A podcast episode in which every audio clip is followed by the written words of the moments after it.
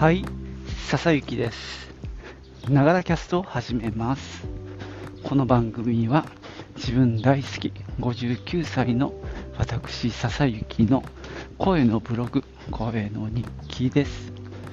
通勤途中に歩きながら収録してますので、息がはあはあ上がったり、周りの雑音、騒音、風切り音などが入ったりしますが、何卒ご容赦ください。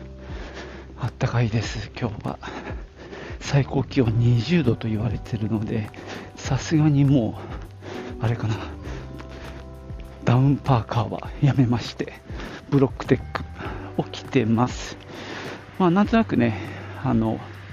全体的に薄着にしてますが、でもヒートテックの長 T は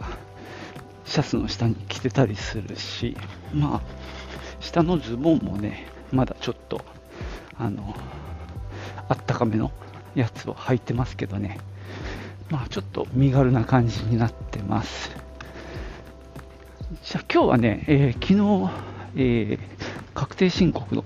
お話をしたんですが、準備の方の話したんですが、昨日の夜、もうやっちゃいましたので、そのお話をしようと思います。第2弾ですね。じゃあ行ってみよう。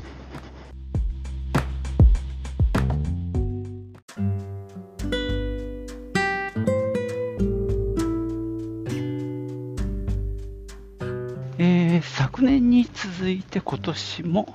スマホで確定申告やっちゃいましたということで、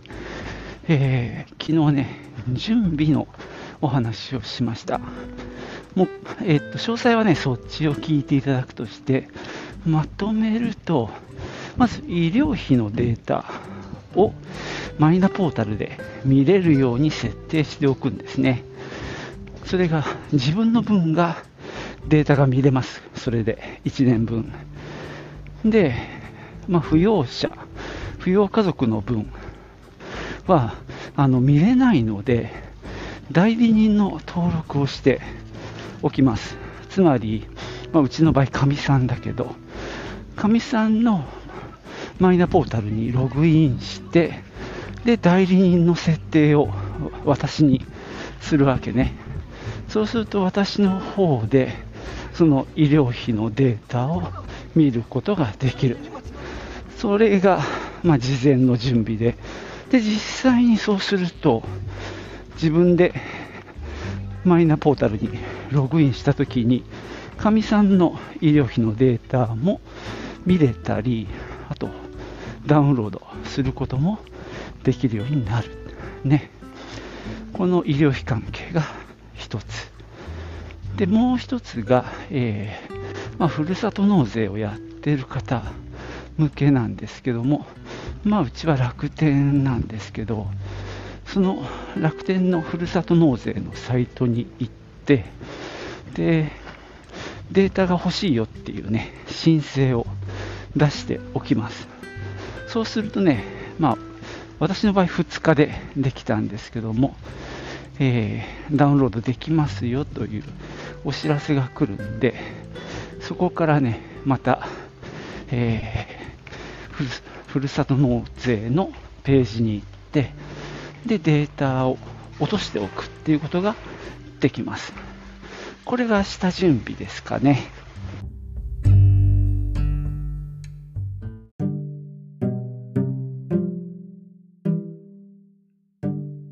あともう一つあの話してなかったんですが、えー源泉徴収票っていうのがね必要ですね。まあ、これがあればできます。で、昨日の夜実際にやるかと思って始めたらどうだろう。まあ、10分は言い過ぎだけど、あの30分は全然かかってないぐらいの時間でやれちゃいました。まああのマイナポータルでもいいし、あと、普通にあの確定申告だったかな、あのまあ、検索すれば e-tax のあのホームページが出てきますので、そこへ飛んでもらいます。で、そこから、えー e-tax を使って、しかも、えーマイナンバーカードだったかな、マイナポータルかどっちかを使って確定申告をするっていうのが、えー、っと選択肢3つぐらいの中の一番上がそうなんですけど、それを選んで、で進んでいきます。で途中ね、何度か、えー、マイナポータルに行って、本人確認を、まあ、迫られるのであの、マイナンバーカードと4桁の暗証番号は用意しておいてください。で、まあ、本人確認をするとですね、あのまた戻ってくるんですよね、ウェブサイトに、e-tax の。ただその時に、もう名前とか、あの住所とかっていう情報はマイナポータルの方から引っ張ってくるので基本的にはねあの入力作業ってほとんどないんですねなのでそういった情報を引っ張ってきた上で、まあ、給与所得であるとかねあとは何を申告しますかっていうことで医療費とふるさと納税ですか？はいいいえみたいなのがあるんではいとかやっていきます。この中でね、1個つまずいたのが、かみさん、まあ、が家族の中で退職所得って書いてあったかな、これをもらった人はいますかっていうのが出てきます。これね、新しいあの項目らしいんですけども、ちょっと調べたんですが、簡単に言うと、普段は扶養家族なんだけど、あのまあ、扶養家族だからかどうか分かんないんだけど、退職金をもらうと所得が増えますよね。そうすると、ちょっとその税金の関係が変わってくるっていうことらしいです。なんで、それ、まあ、該当しなければ、あのいい家で進んでいけばいいんですけどね。で、さっき言ったような健康あ医療費のデータを、まあ、あの送信する。で家族もありますかっていうんで、まあ、さっき言ったかみさんの分もそこで送信する。でさらに他に必要なデータありますかっていうのでふるさと納税のデータ。これ XML っていう形式なんですけどそのデータを、まあ、アップロードするわけですね。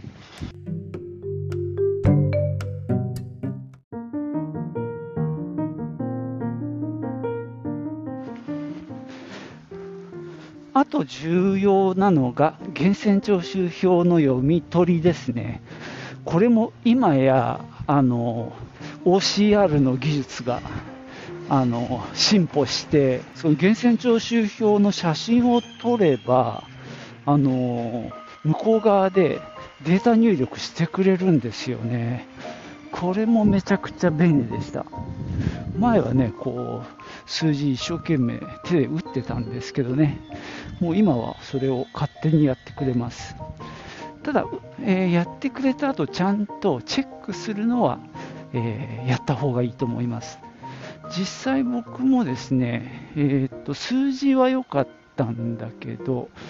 その勤め先というか、まあ、給与を支払っているところ、ま、つまり勤務先だけど、そこの住所とか会社名のところが若干読み取りミスが起きていたので、まあ、数字よりやっぱ漢字の方がね、難しいかなと思うので、まあ、そのあたりはね、ちゃんとチェックした方がいいと思います。そんでもって、それでやっていけば、もう、それで終わりでしたかね。で、えー、っとね、チェック用の PDF をダウンロードするとか、まあ、それで1回チェックするとかして、で、問題なければ正式に提出で、まあそこでもまたマイナカードの、読み取りなんかをするんですけども、前回さ、え、ー、と、長いパスワードを入れた気がしたんですけども、今回結局それなかったですね。ずっと4桁のパスワードを入れただけで済みました。で、最終的に送ったデータをまたダウンロードできるんで、一応今回も取っておきました。で、なんかね、8桁の番号を分かれば記載してくれって書いてあるんですよね。で、去年、その、送った後にダウンロードしたデータがあったので、それを見たら、その8桁のなんか数字のね、えー、コードがあったので、それをまた今年も入力しました。でも以上で終わりなんですけども、まあ最初に言ったんですけど、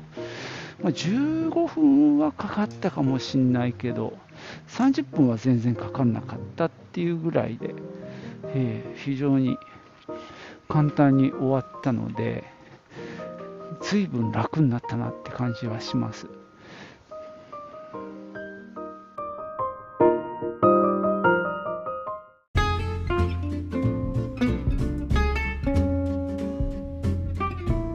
はい、そんなわけで今日は昨日に続いてマイナポータルを経由して確定申告、えー、e-tax ですね、を、まあ、スマホでやってみたっていう話をしました。えー、実際やってみたら大変楽にできましたんでね、まあサラリーマンだったらそもそもそんなしなくてもいいんですけど、まあ、ふるさと納税したりとか医療費のかかる世帯についてはこのやり方は大変省力化できておすすめですね。でまあ、あとは、まあ、昨日ちょっと話しかけたんだけど、ポッドキャスト聞いてると、まあ、個人事業主の方も結構いるのか、確定申告の話、今ちょいちょい聞くんですよね。ああいう人たちは、ね、結構大変なんだろうなと思うんですけども、おそらくやっぱりそこを省力化する何かツールがあるんじゃないかなと、まあ、思うんですね。例えば、あの無料ので使える会計ソフトでフリーとかってありますよね。多分、ああいう感じので確定申告に対応しているようなものがあれば、多分、あれでしょうね。有料でも使っちゃうでしょうね。まあ、そこのところをね、ガッと省力化できるなら、まあ、もちろん普段から入力している必要はあると思うんですけどねでもそれで例えばデータを書き出してまあ同様にねあの取り込むような形でまあ e-tax でできるならかなり魅力的でしょうね。まあちょっとね、僕はその辺は全く知らないので、そんな簡単なもんじゃないよって話になりそうな気はしますけどね。で、まあ、あ、そう、最後に言わなかった一言。あのー、この払いすぎた金額が戻ってきますよね。まあ、そのためにこれやってるわけなんだけど、で、その戻すところの口座を最後選ぶわけなんですけども、まあ、あの、ゆうちょとかいろいろ選べる中に、その、すでに指定してある公金口座も当然選べるようになっています。なのでね、そこの、まあ、チェックボックス、ラジオボタンというべきか、まあ、それを、まあ、選択すれば、もうその後は何も入力する必要はないです。その銀行の口座はすでにね、あの登録してあるわけですからね。なんでそこのところもほとんど手間いらずということでね、まあ、全体的にはこう入力しなきゃいけないことって本当極限まで少ないですね。なのでデータを読み込んだり、まあ、選択したり、ね、ラジオボタンをあのチェックしたりっていうことだけで、ほぼ最後までいった感じです。まあ、唯一入力しなきゃいけなかったのが、その源泉徴収票を、まあ、読み取って、で、あれですね、データ化した後に若干ね、漢字の間違いなんかを直したぐらいですね。そんなことでね、かなり手間は省けたと思います。まあね、興味のある方はぜひトライしてもらいたいなと思います。まあ、マイナンバーカード作ったりさ、マイナポータル登録したりって結構、まあ、手間はかかってるわけなので、まあ、こういうところでね、恩恵を受けるっていうのは、ちょっとね、その、めんどくさかった苦労が、まあ、報われたってって感じもして、嬉しいですね。まあ、これってさ、多分、行政にとっても、かなり省力化につながってんじゃないかななんてね、思います。はい、じゃあ今日はここまでです。最後までおお聞きいただきましてありがとうございました。ではまたね。チュース。